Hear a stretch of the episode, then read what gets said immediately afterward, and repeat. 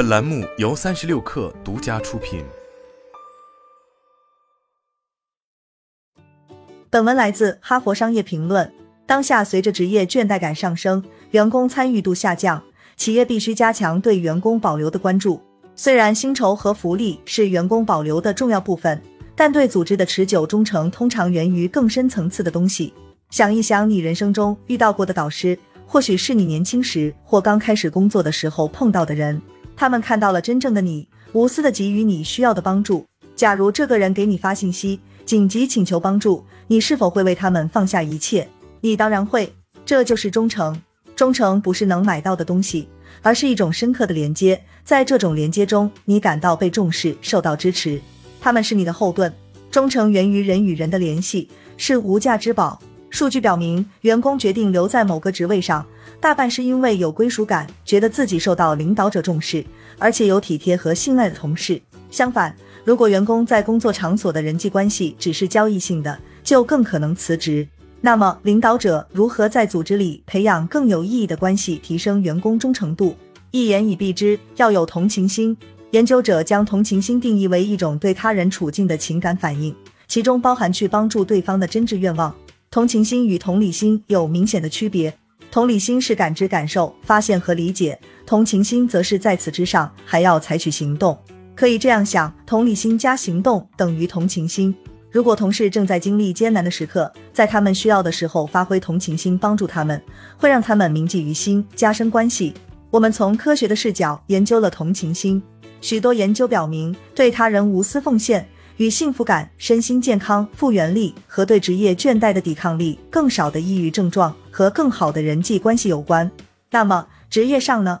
在加利福尼亚大学伯克利分校哈斯商学院的一项研究中，作者使用经过证实有效的研究量表评估劳动力市场上人们的个性特征，控制了人口和企业因素。十四年后，那些自私、好斗和善于操纵的人不太可能晋升，而慷慨平易的人则更可能升职到有权力的职位。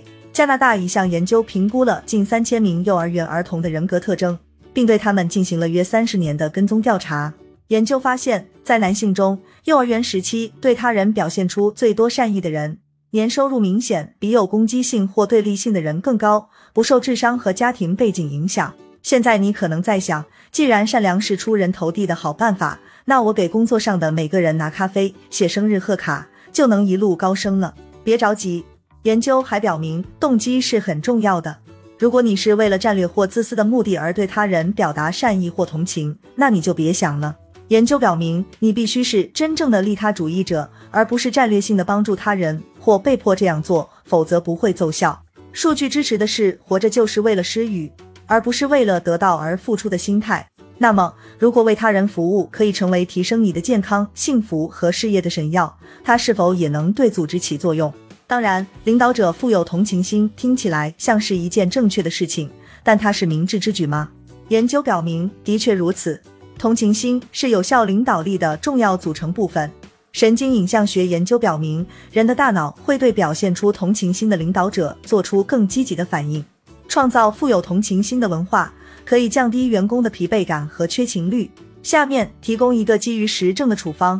以指导领导者和管理者在工作中和其他地方提升同情心，从小事做起。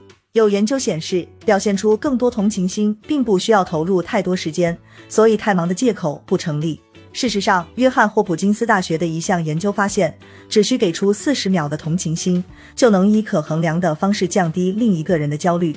有感恩之心，你或许听说过感恩的态度对自己有好处，但这是为什么？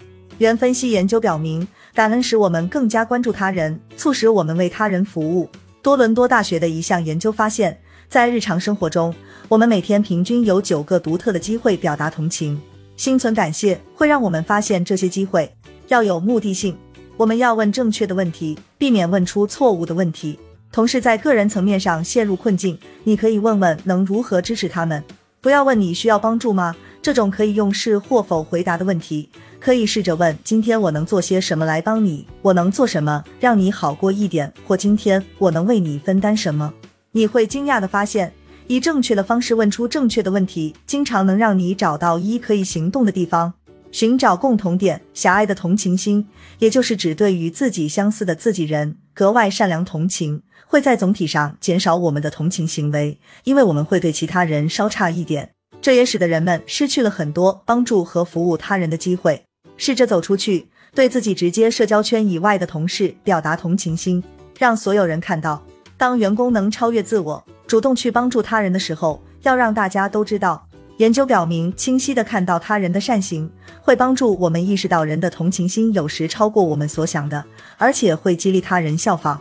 为了提升人才保留率和组织绩效，特别是在有挑战的时期，管理者应该认识到，同情不仅仅是锦上添花，这是一种基于实证的技能，是有效领导和保持团队团结所必要的。